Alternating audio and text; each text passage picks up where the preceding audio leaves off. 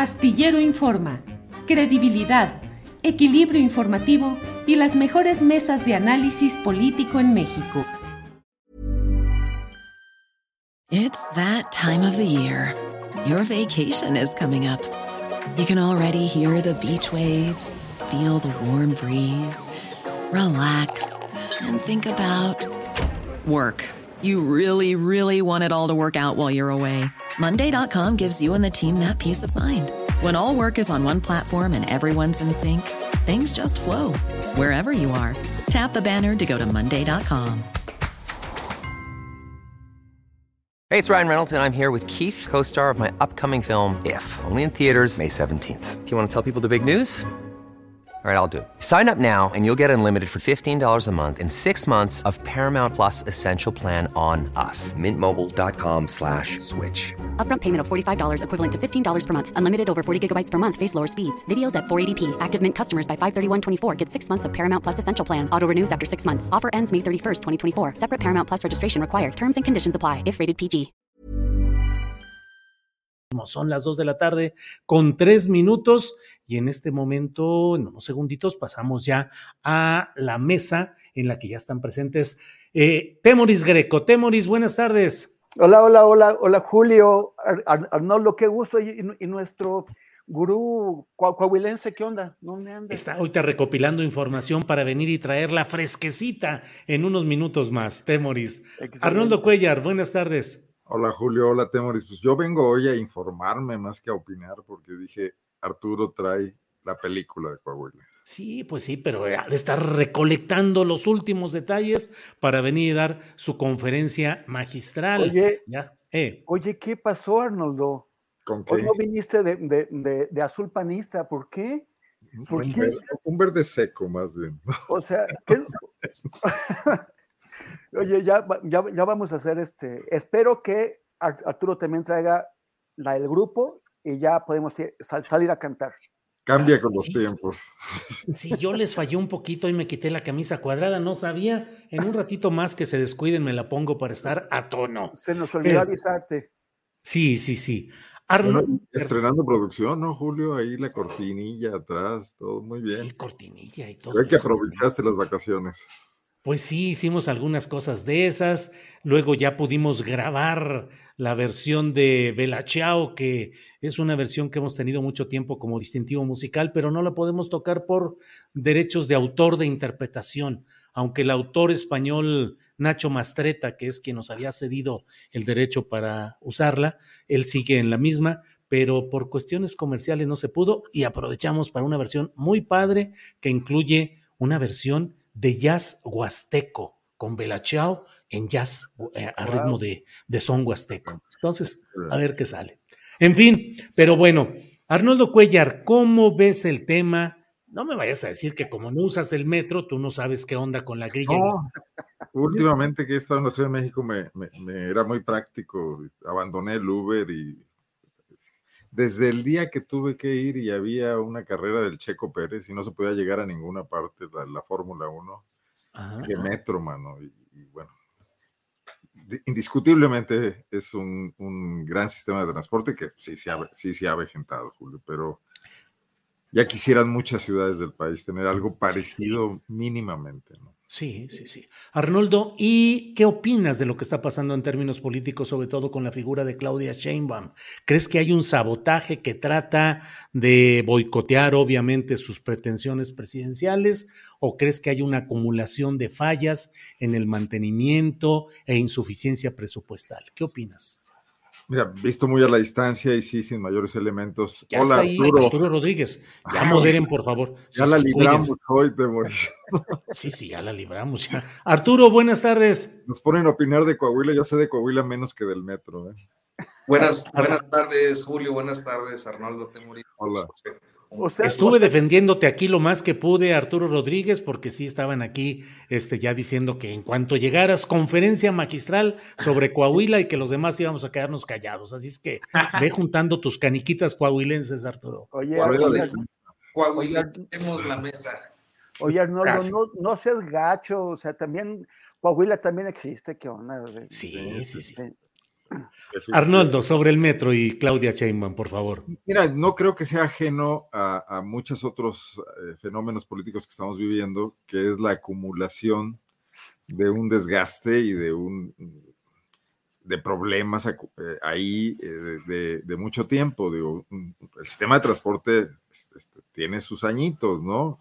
que van a ser más de 50 y, requiere una inversión permanente. Es, eh, el tráfico que tiene, eh, la cantidad de gente que lo utiliza debe ser también un motivo pues de, desgaste.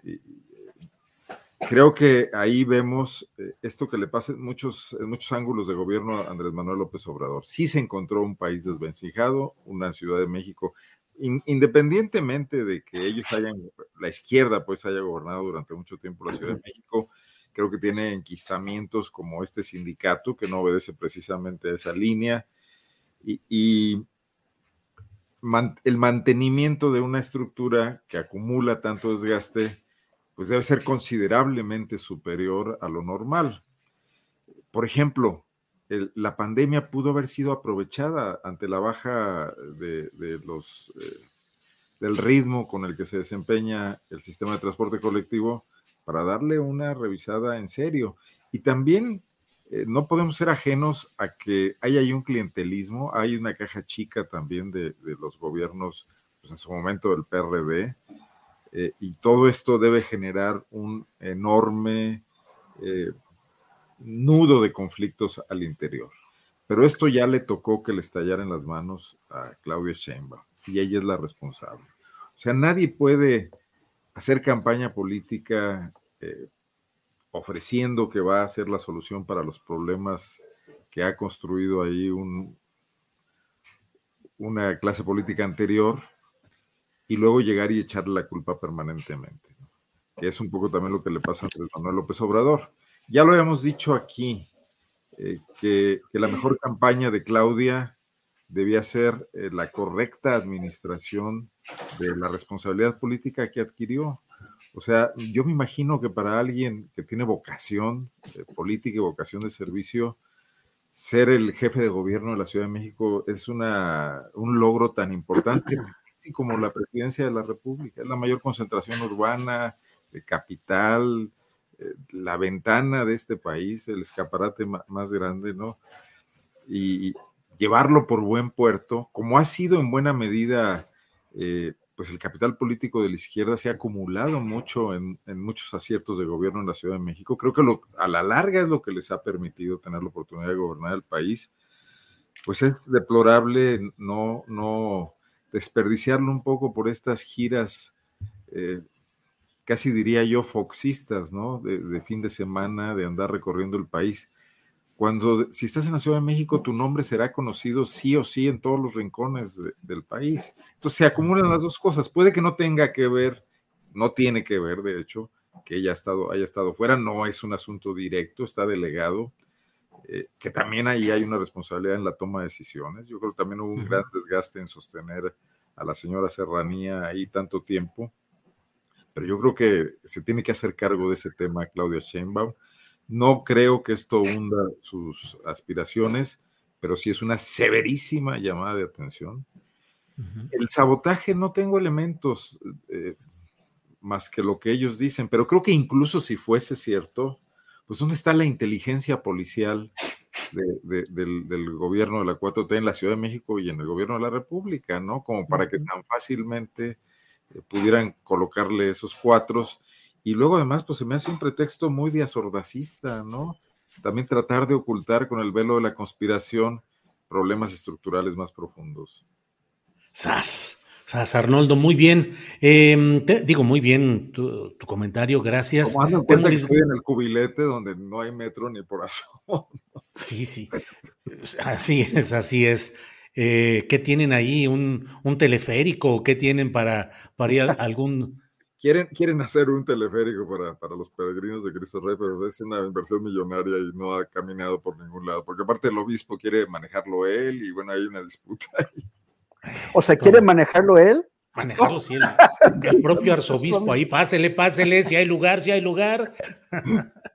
Temoris, ¿cómo ves el tema de ¿De veras el Metro de México ha sido un ejemplo, ha sido muy bueno, muy buen servicio, buen mantenimiento, buena conservación durante mucho tiempo. Temoris, tú que has viajado tanto, ¿cómo has visto el Metro de México en relación con otros metros de otros países? Por un lado, ¿y qué opinas pues del tema de lo que está sucediendo ahí y la figura de Claudia Sheinbaum?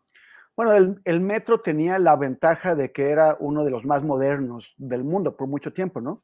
O sea, cuando tú ibas a Berlín o ibas a Londres o, ibas o veías el metro de Madrid, que, que todavía eh, pues están con, con, con, con eh, ruedas metálicas sobre rieles y que sonaban y que, y que todo eran unos chillidos este, espantosos, pues eh, tú, tú, decías, wow, qué, qué, gran ventaja tener un metro con estas ruedas neumáticas, con estas ruedas de, de, de, de goma que tiene un transitar no solamente mucho más silencioso, sino más suave.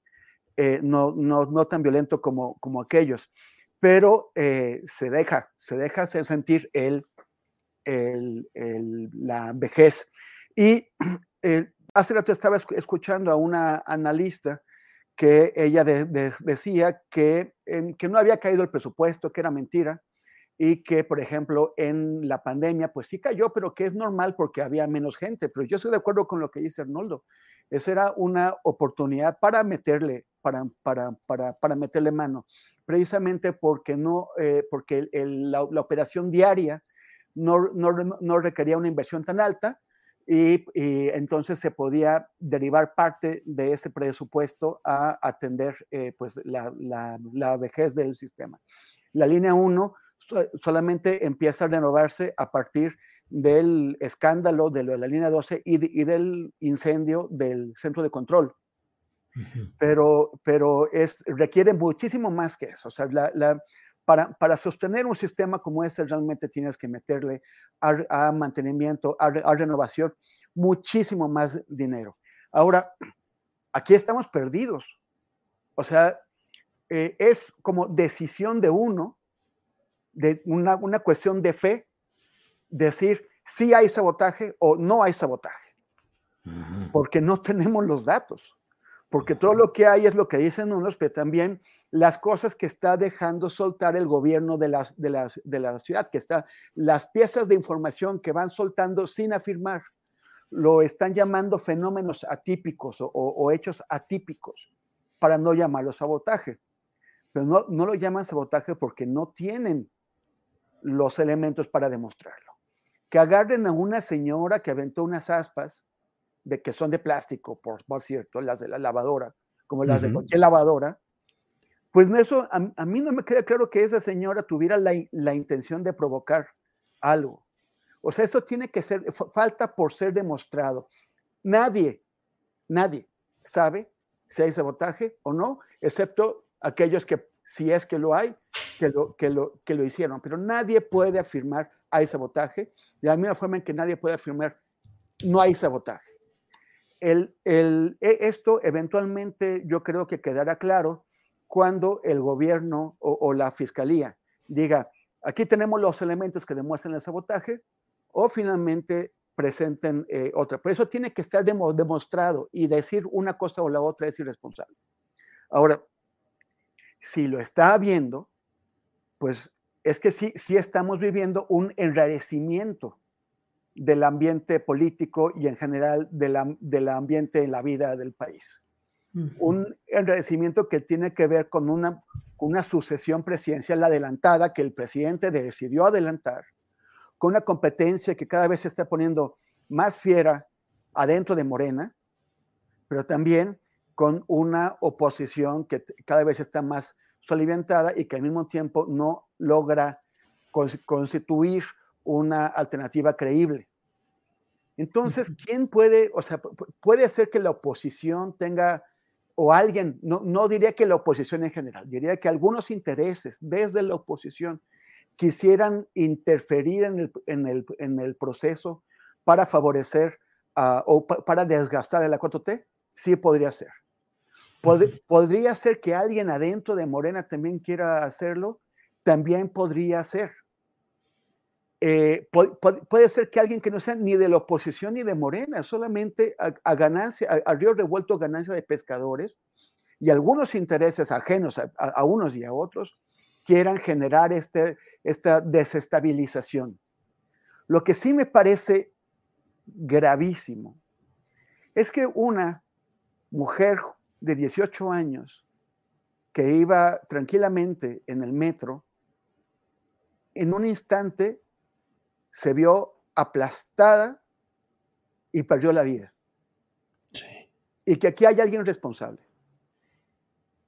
Y queremos que encuentren a la persona correcta. Si es un problema de negligencia, tiene que haber responsabilidades porque no se vale. Y si es una cuestión de sabotaje, porque una cosa es la, la negligencia que no es intencional y otra cosa es el sabotaje que sí es intencional y que revelaría un desprecio total por las vidas de las personas, por las vidas de los usuarios y las usuarias del metro. A mí lo de, lo de, lo de Yaretsi me, me parece escandaloso, me entristece mucho, me horroriza. Y sí necesitamos que la Fiscalía de la Ciudad de México encuentre a la persona o las personas responsables de esa muerte y también para, para evitar que haya más. Bien, Temoris. Eh, maestro Arturo Rodríguez, no sé si continúa usted eh, con estas eh, interpretaciones políticas sobre la Ciudad de México que ya han dado Arnoldo Cuellar y Temoris, o empieza usted con su cátedra magistral sobre Coahuila, que estamos aquí todos pendientes de a ver qué nos va a decir. ¿Qué prefiere? ¿Hablar ahorita de la Ciudad de México, Claudia, el metro? ¿Eh? hablar ahorita o callar para siempre. Sí, o le quieres entrar directo ya a lo de Coahuila, que estamos todos ansiosos por saber. Mira, yo nada más creo que pues es, muy claro, tanto con Arnoldo como con Temoris, la posición eh, por demás eh, eh, coincidente de mi parte en el sentido de que no hay elementos para decir que, fue, que son accidentes, para decir que fue un sabotaje. sin embargo, me parece que es pues quizás un momento tan políticamente intenso el que se vive en este país desde hace tiempo, yo creo que desde 2018, que abre la posibilidad para deslizar este tipo de, eh, justificaciones, explicaciones o, eh, enrarecer todavía más eh, una situación que a todas luces perjudica a la jefa de gobierno.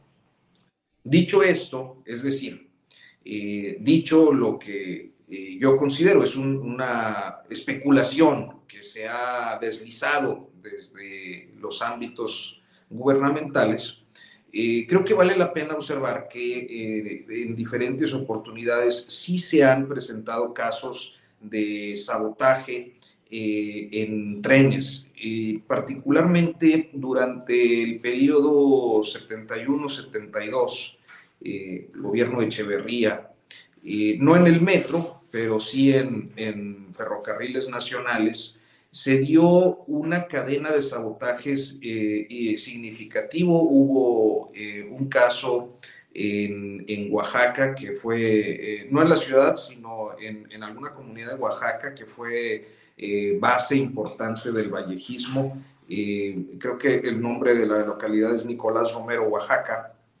Eh, hubo otro sabotaje importante en la Ciudad de México en movimientos de patios, con varios trabajadores lesionados. Eh, hubo otro en, vías de Chihuahua. Y finalmente, pues el, el episodio tremendo del 5 de octubre de 1972 del trenazo del Puente Moreno. ¿Qué es lo que ocurrió con ese caso? Que, bueno, nosotros en el Coahuilense realizamos todo un, documental y, una serie de trabajos de investigación. Eh, pues que sencillamente, como suele ocurrir con los casos de muy alto impacto en este país, eh, nunca se pudo conocer la verdad de los hechos.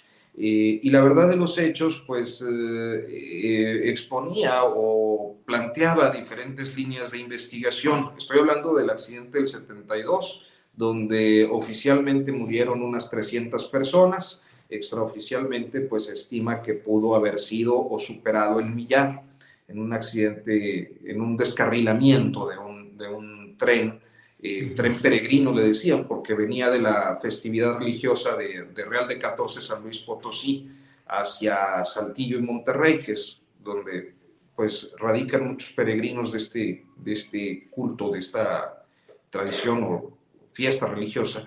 Este, y, creo que era eh, una, es decir, creo que es válido observar que entre esas líneas de investigación pues estaba el sabotaje de un sindicato charro que estaba inconforme con la Dirección General de Ferrocarriles Nacionales de México, eh, pero también con un propósito político del momento que era responsabilizar de estos accidentes a los grupos vallejistas, a los grupos eh, pues de izquierda dentro del sindicato, porque eh, a finales del 71, durante este momento de, en el 71, durante este momento de las amnistías echeverristas, cuando salen de la cárcel los muchachos del, del 68, eh, le dan también amnistía a Demetrio Vallejo, a Valentín Campa, pero Valentín Campa se desmoviliza y trata de articular un proceso más eh, político que, que, de lucha sindical, mientras que Demetrio Vallejo empieza a recorrer el país tratando de reorganizar el movimiento ferrocarrilero pues, de, eh, orientación eh, izquierdista o, como parte de uno de los trabajos del Partido Comunista, pues. Y, y bueno, pues llega el accidente del 72 y lo que ocurre es que se tapa todo.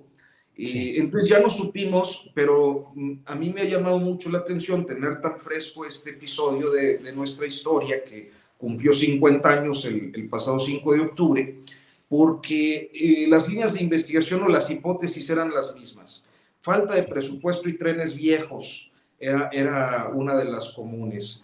Eh, impericia o eh, inclusive la más difundida fue que los conductores, maquinista, garrotero, etcétera, iban en estado de ebriedad este, y, traían ahí una fiesta con, con trabajadoras sexuales en, en la máquina. Eh, y tercero, el sabotaje. O sea, son estas eh, líneas que nunca se agotaron.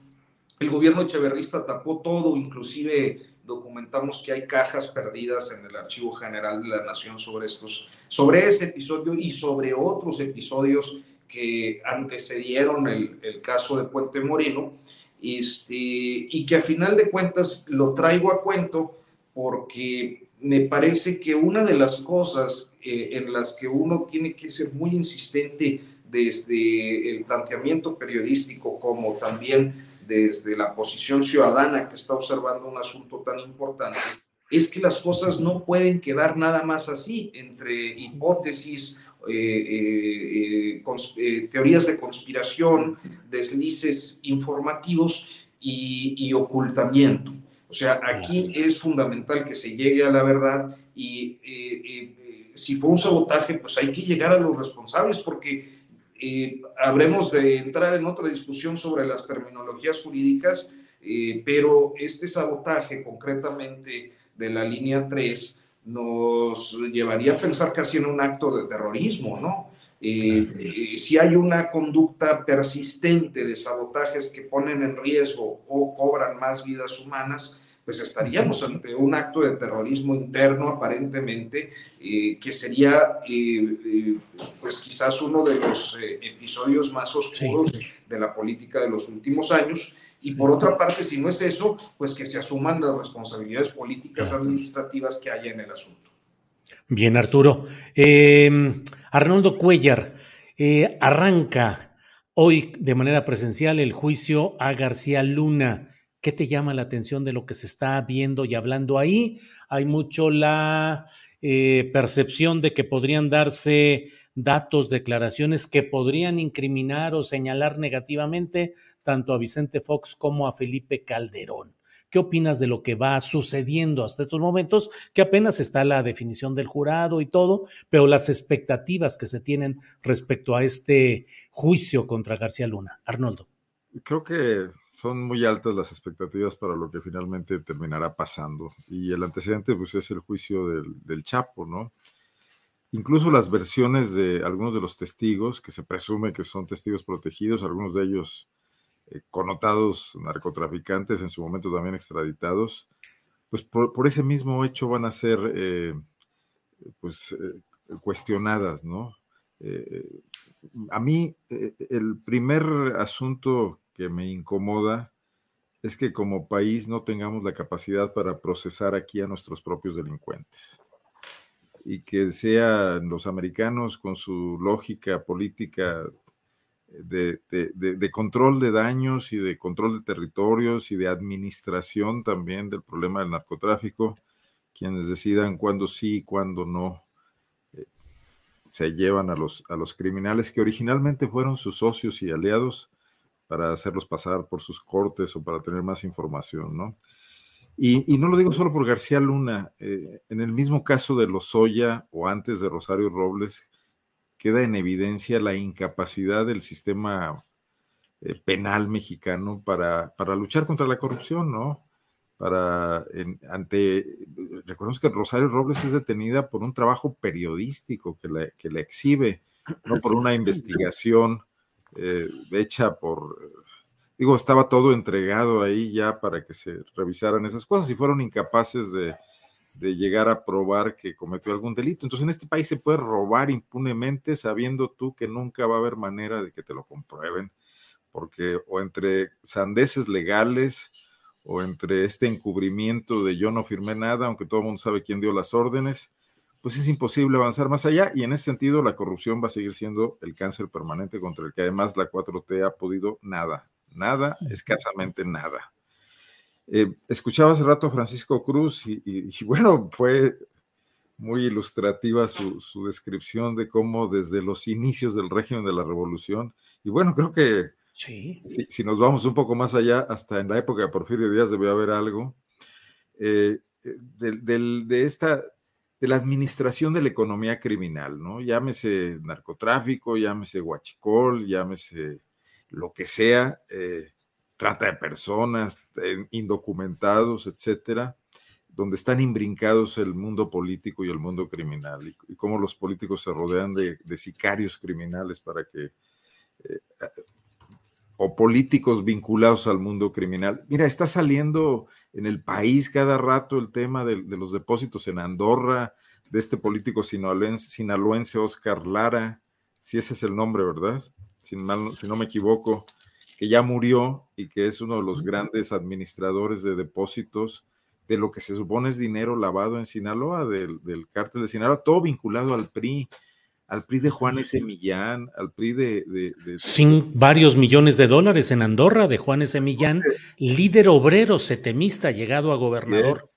Y los siguientes gobernadores, que luego resultaron además... Eh, empresarios futbolísticos con los Dorados de Sinaloa y que luego también estuvieron vinculados al tema inmobiliario con este personaje compadre de Peña Nieto de la empresa que quebró y que dejó eh, Tato de Nicolás, ¿no? O sea, todo un mundo ahí.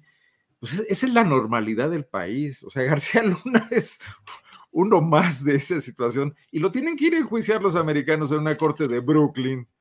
Eh, bien ahí de periodistas mexicanos esperando las grandes revelaciones yo no creo que vaya a haber grandes revelaciones, no, no creo que vaya a salir a relucir Calderón y que además en caso de que salieran no va a servir de mucho porque no nos van a pasar la información para que aquí lo procesen. No veo a Gertz Manero, del que por cierto, si alguien tiene noticias, Sí, desaparecido político. Totalmente, ¿no?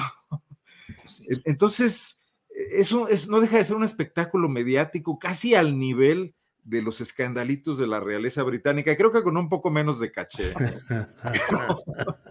pero, que se queda todo ahí en el papel, ¿no? Sí.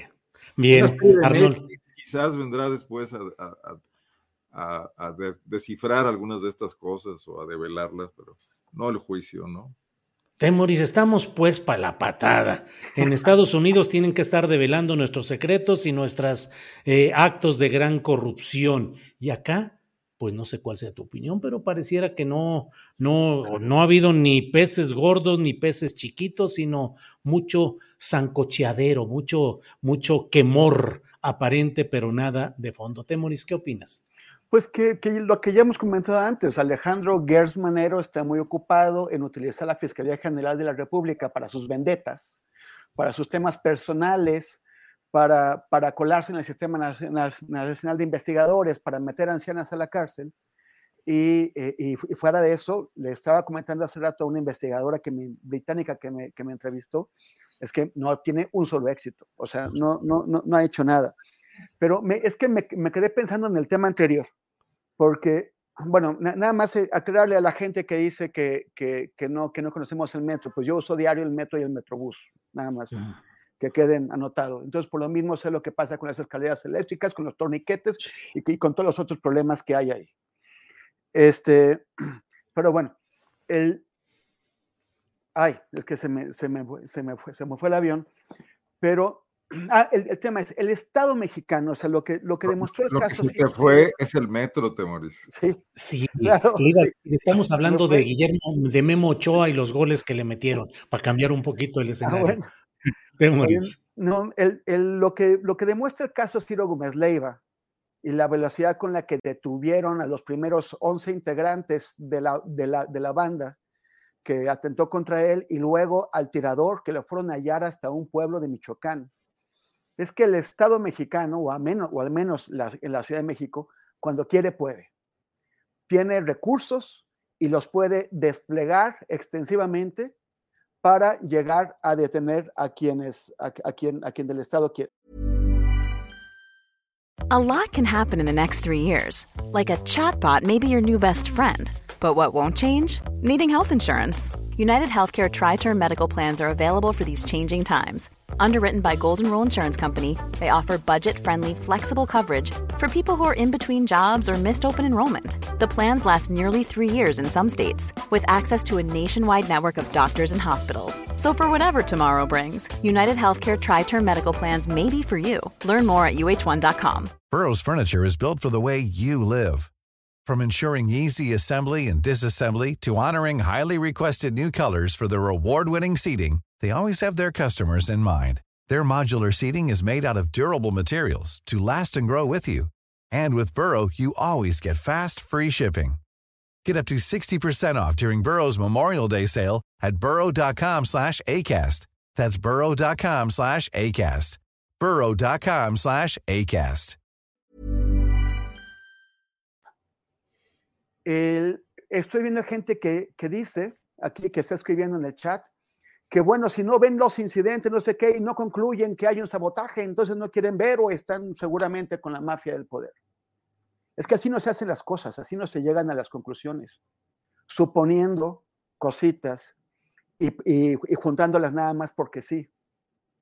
Si hay sabotaje, la Fiscalía de la Ciudad de México lo podrá demostrar porque tiene los recursos y porque le interesa, porque también encontraron a los, a los, a los atacantes de Gómez Leiva porque les interesaba encontrarlos. Y ahora les interesa demostrar el sabotaje. Si lo demuestran, que hace falta, si existe, tienen que demostrarlo. Y es en interés de, de todos. Pero estar sospechando, especulando, inventando conexiones, eso, perdón, es, no es para, para, para, para espacios donde se quiere ser serio, serios, donde queremos ser serios en el, en, el, en, el, análisis. El Estado, la Ciudad de México tiene los recursos para encontrarlos, que los encuentren y que lo demuestren. Eso, eso por un lado. Ahora, el caso de Genaro Gar García Luna, eh, pues, pues deben estar temblando muchos.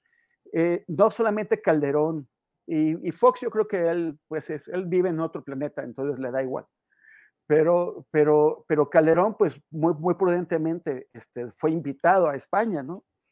Y escapó. Parece que España e Israel ya son los, los, los refugios favoritos para nuestros criminales. Sí. Este, los que son presidentes se van a España y los que no son presidentes se van a Israel, que está más lejos. Sí. Pero, pero, eh, o sea, finalmente están ahí, pero sí, sí, sí queremos saber, o sea, conocer todos los cómplices, no solamente a Calderón. O sea, toda la gente que ha estado involucrada a eso, y es destapar una olla llena de, de, ratas.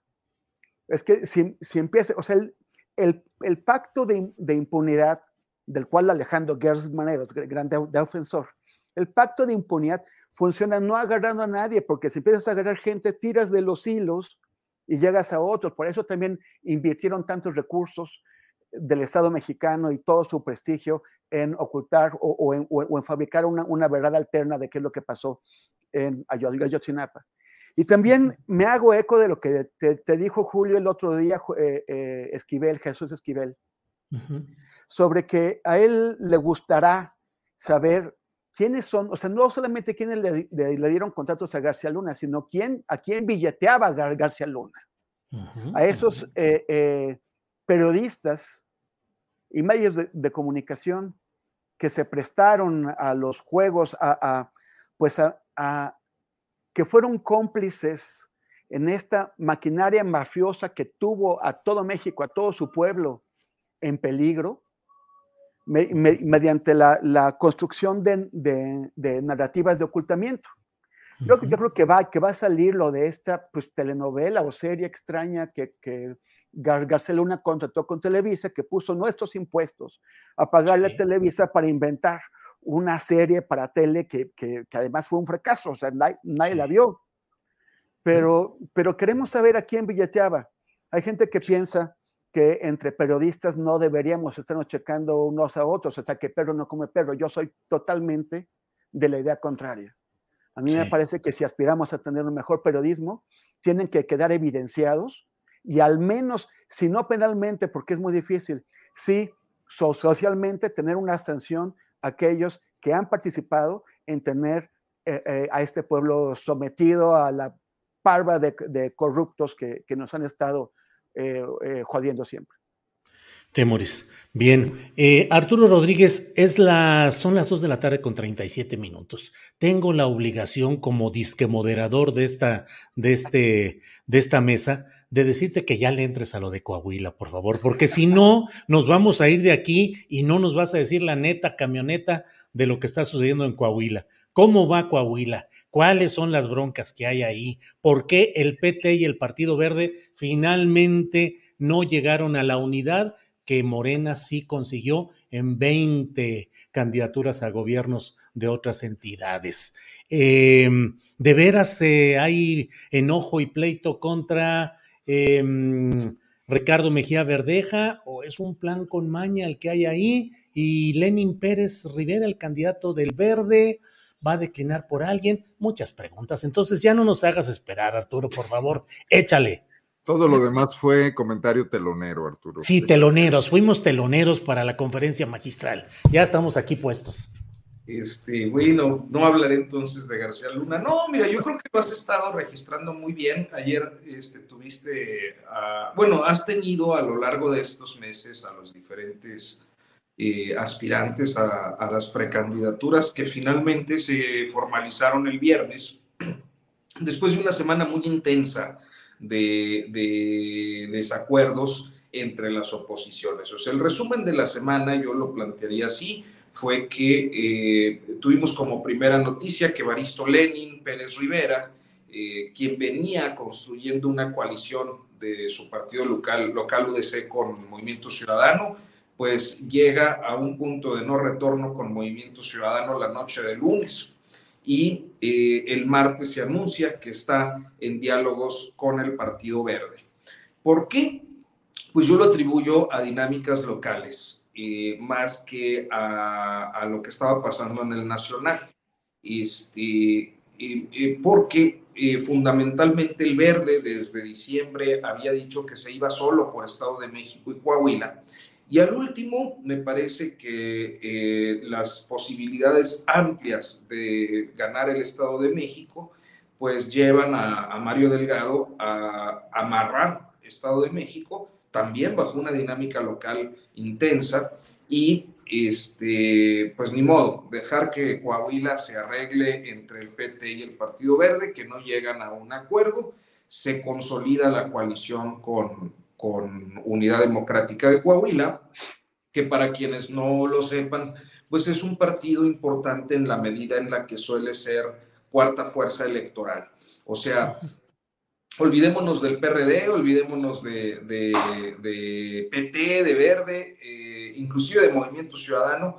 Eh, la Unidad Democrática de Coahuila suele tener una base de votantes que anda por ahí eh, de unos 30 a 40 mil votantes lo que le permite conservar algunos municipios o gobernar algunos municipios, digamos, de, tamaño medio, eh, importantes pues para un proceso electoral como lo es la fronteriza Ciudad Acuña y eh, en esta ocasión el municipio de Musquis en la región carbonífera, pero que eventualmente tiene una presencia importante para gobernar algunos otros municipios como Nueva Rosita, San Juan de Sabinas o Sabinas, eh, entre otros. Entonces... Oye Arturo, pero todo esto termina favoreciendo al PRI y al moreirismo. Pues mira, yo no lo, yo, es que es, eh, a ver, eh, yo creo que Ricardo Mejía ha sido muy eficaz en construir esta idea del, del moreirismo como el actor dominante que está en todo.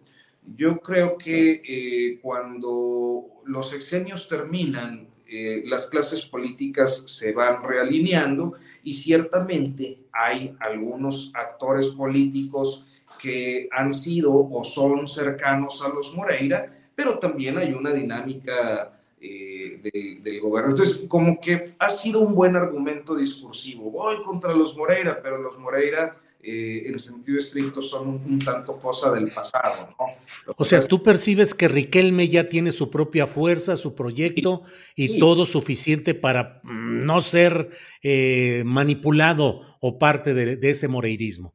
Es que yo más que una manipulación pensaría eh, en los acuerdos que se dan entre los grupos políticos siempre, ¿no? O sea, suma unos moreiristas, suma unos martinistas, suma eh, a, los representantes más allá de los, de los grupos políticos, pues también de quienes tienen una relación cercana con los grupos económicos, eh, o sea, lo que hace cualquier gobernante, ¿no? Eh, que va incorporando a su equipo a diferentes fuerzas.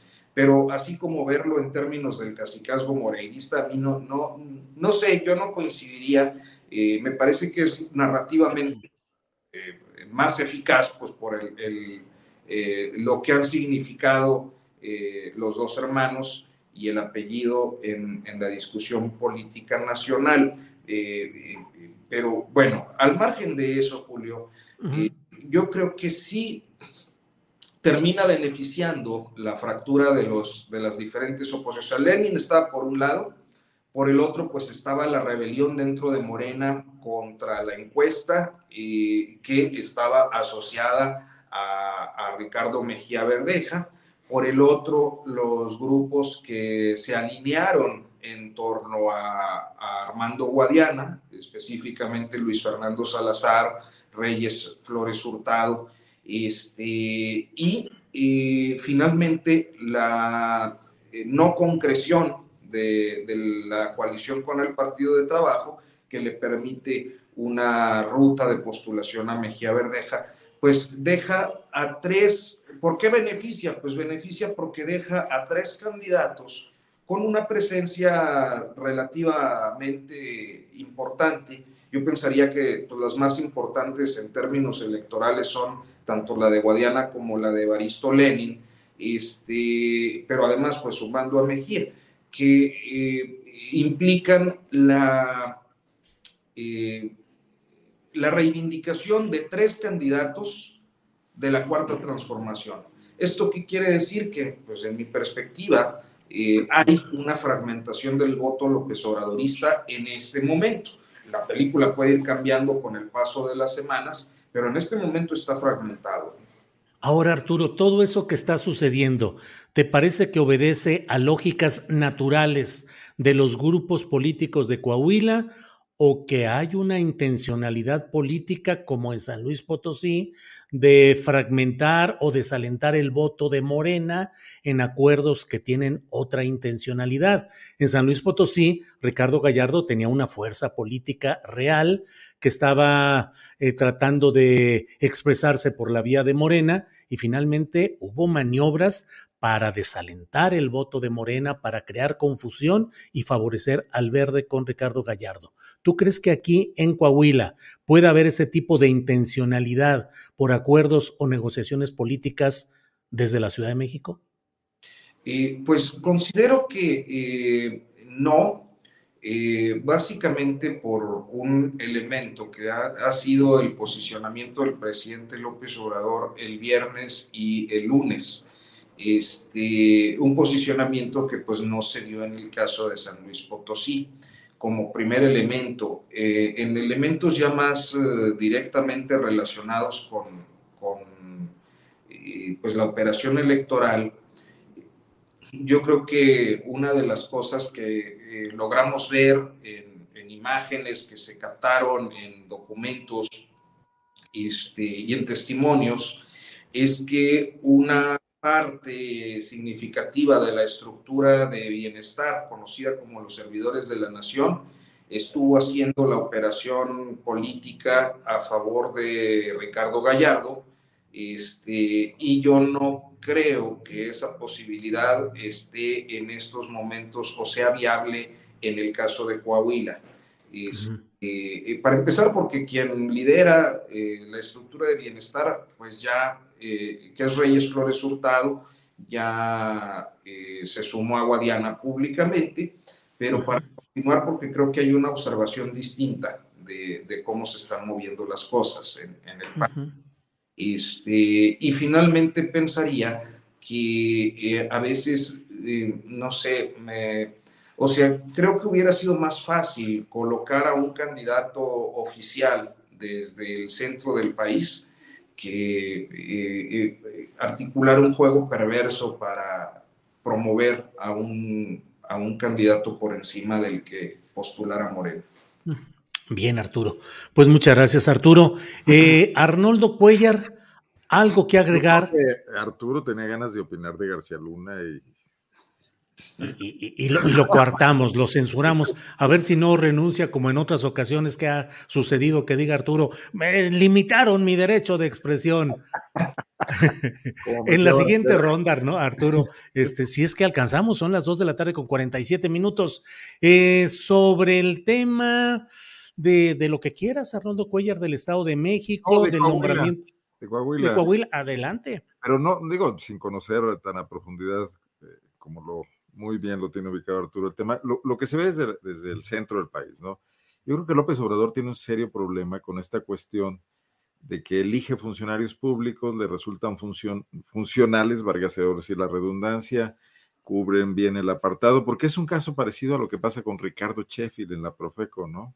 Y luego ellos creen que esa es una especie de bendición y que de alguna manera están en el ánimo del presidente y que eso los avala para otras aspiraciones, que aquí se vio claramente pues que no era el caso, o sea, López Obrador contrató a un subsecretario de seguridad, no un precandidato a Coahuila. Y, bueno, y Mejía Barquer, Mejía Verdeja, perdón, yo ando cambiando el apellido, en ese historial parece que es un político muy caprichoso, muy de rupturas, pues hace esto de que ni siquiera se despide, como dijo López Obrador, ¿no? Pero me parece una lección interesante para lo que puede pasar en Guanajuato. Por más cerca que estés del presidente, si no la cuadras bien tu imagen pública, tus encuestas, tus relaciones con Mario Delgado, etcétera, pues puede que no resulte.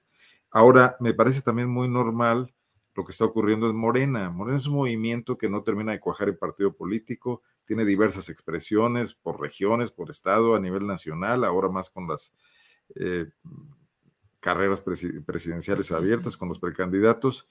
Y López Obrador se retiró de Morena tratando de mantener a trasmano un cierto control que no puede hacer porque no, no tiene todos los elementos, lo cual le permite mucho margen de maniobra a la burocracia que encabeza Delgado. Y eso está jaloneado también desde la mismísima cúpula, ¿no?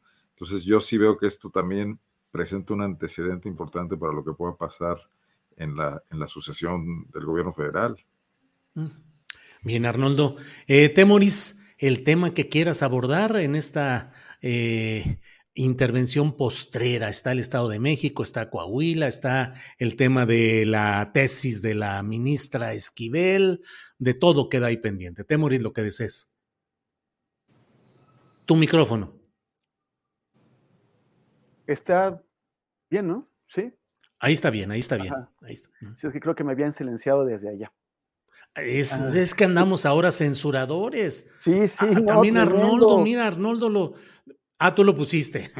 me, voy a ir con Leo. Órale, ándale. Em, bueno, sobre Mejía Verdeja, qué mal papel está jugando, ¿no? O sea, su, su, su, mujer hizo esta carta de echarle la culpa al presidente de que le había prometido, o sea, no, no importa eh, ningún mecanismo de selección eh, eh, más o menos democrático, o sea, digo, sin, sin validar las encuestas, pues por lo menos pretenden que, que, que, se trata de eso.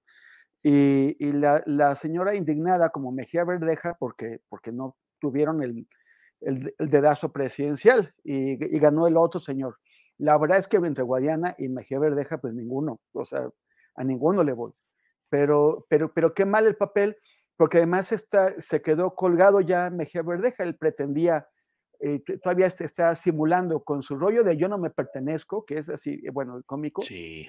este, pues simulando que es el candidato de, de Andrés Manuel y ya el presidente le dijo, eh, eh, ni, ni, las, ni, la, ni, el adiós diste, ¿no? Ni el, ni el, ni el hasta luego. Eh, es, eh, que, creo que es bastante mala jugada la que está haciendo Mejía Verdeja, de desesperación, eh, como, como, como si fuera su último, su último sexenio, su última oportunidad. Entonces, pues eso va a tener consecuencias para el PT, que qué bueno que las, que las tenga, ese es un partido, pues, como el, como el Verde, un partido rémora que no debería existir, como el PRD pero que, que además vive de, no, de, del presupuesto público que, que sacan de, no, de, nuestros impuestos. Pero bueno, este, finalmente eh, ahí están ya y eh, pues ya eh, el priismo debe estar muy contento porque todo pinta que van a, mantener al menos ese estado, el, estado de Coahuila, que va a ser el único que no ha cambiado de partido gobernante en, más de un siglo, si es que se cumplen las expectativas de que Delfina gane en, en el Estado de México. Bien, Temoris, gracias.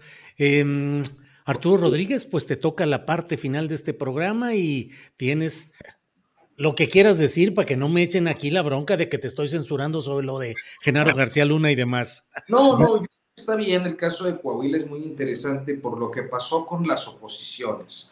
O sea, yo no tengo favorito en lo personal, los conozco a todos, he hablado con todos como reportero y, y creo que más o menos se pueden entender algunas lógicas políticas de lo que sucede.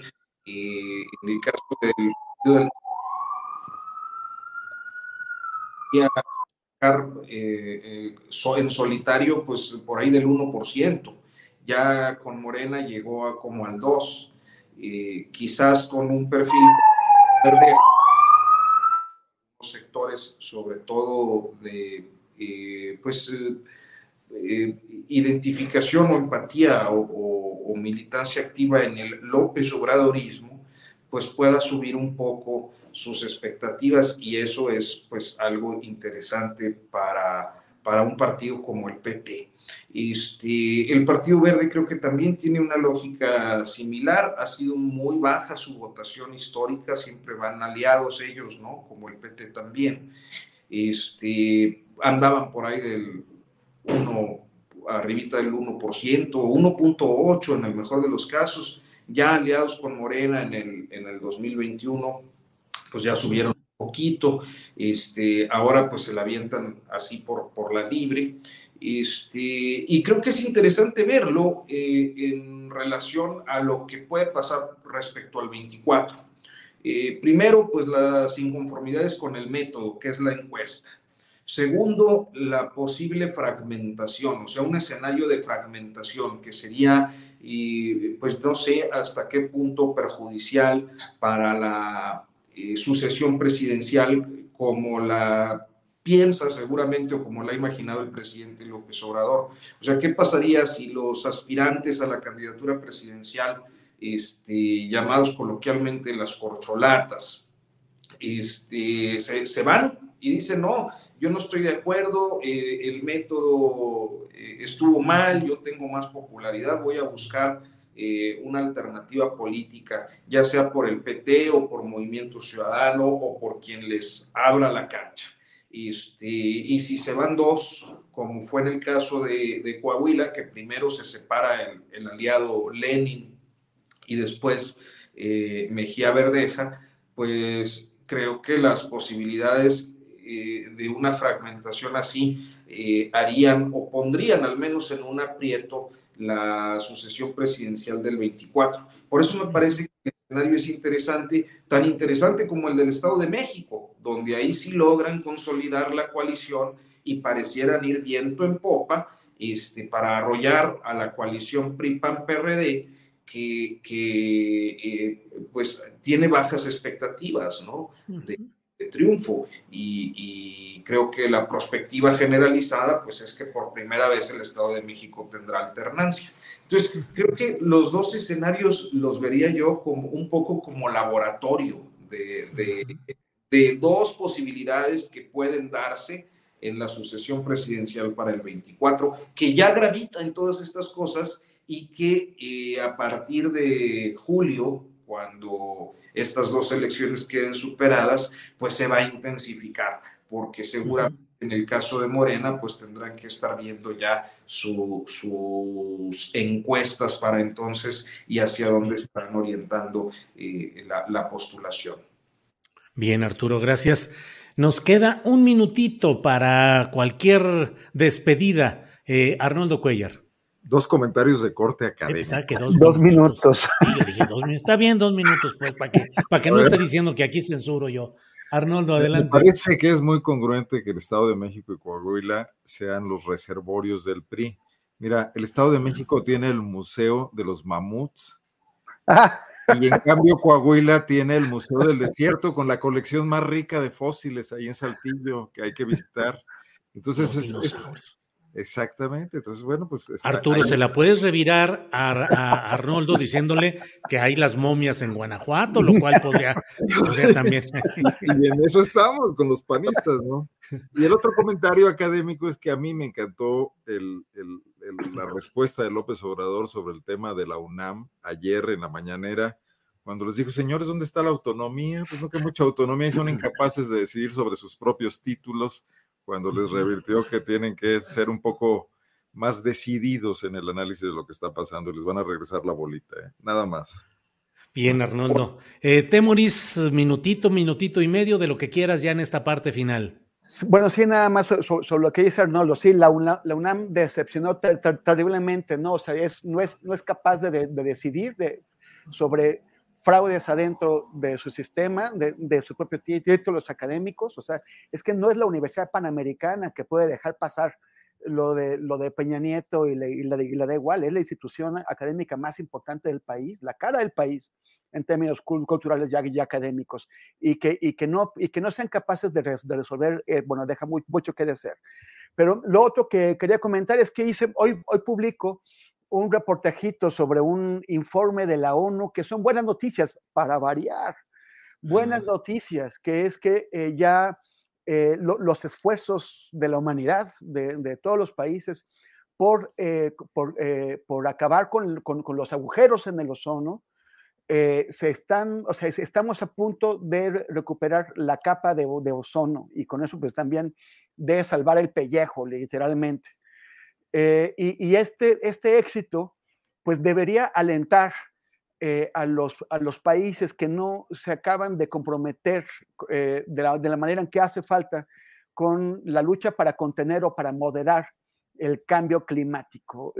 sí se puede, y, la, lo de la capa de ozono, en lo que por cierto tuvo un papel crucial un gran mexicano, el único premio Nobel que, que, tenemos en el área de ciencias, que Mario Molina, ya, ya, ya fallecido, él y su, y su colega recibieron el premio Nobel por, su investigación, por sus investigaciones sobre eh, la, la, capa de ozono. Ellos fueron los que encontraron los datos que permitieron que la humanidad se pusiera de acuerdo para acabar con, con, las sustancias, con los clorofluorocarbonados que, que, la, que lo dañaban.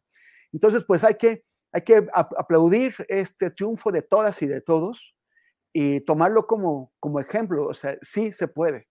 Y gracias, por cierto.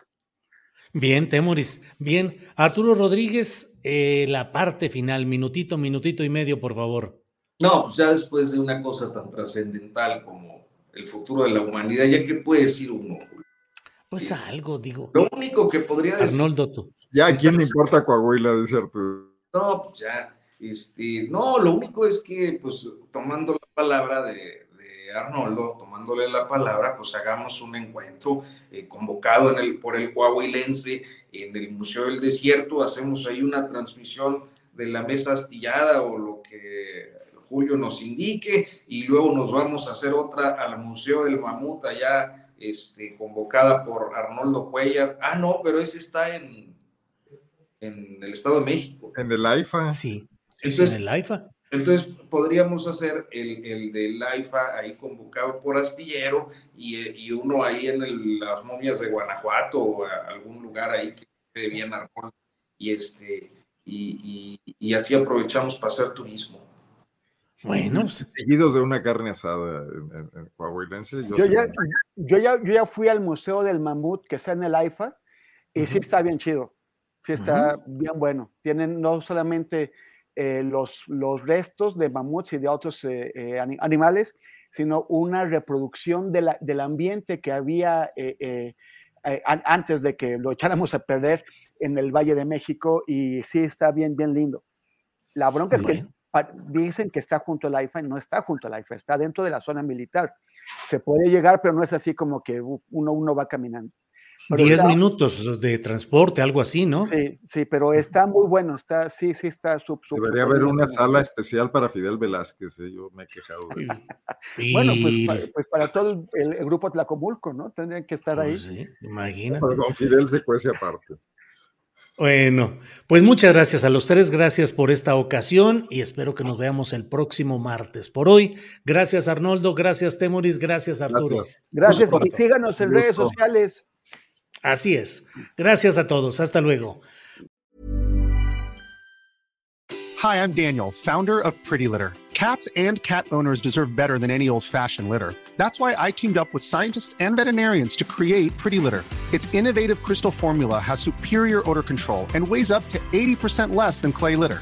Pretty Litter even monitors health by changing colors to help detect early signs of potential illness. It's the world's smartest kitty litter. Go to prettylitter.com and use code ACAST for 20% off your first order and a free cat toy. Terms and conditions apply. See site for details. Para que te enteres del próximo noticiero, suscríbete y dale follow en Apple, Spotify, Amazon Music, Google o donde sea que escuches podcast. Te invitamos a visitar nuestra página julioastillero.com.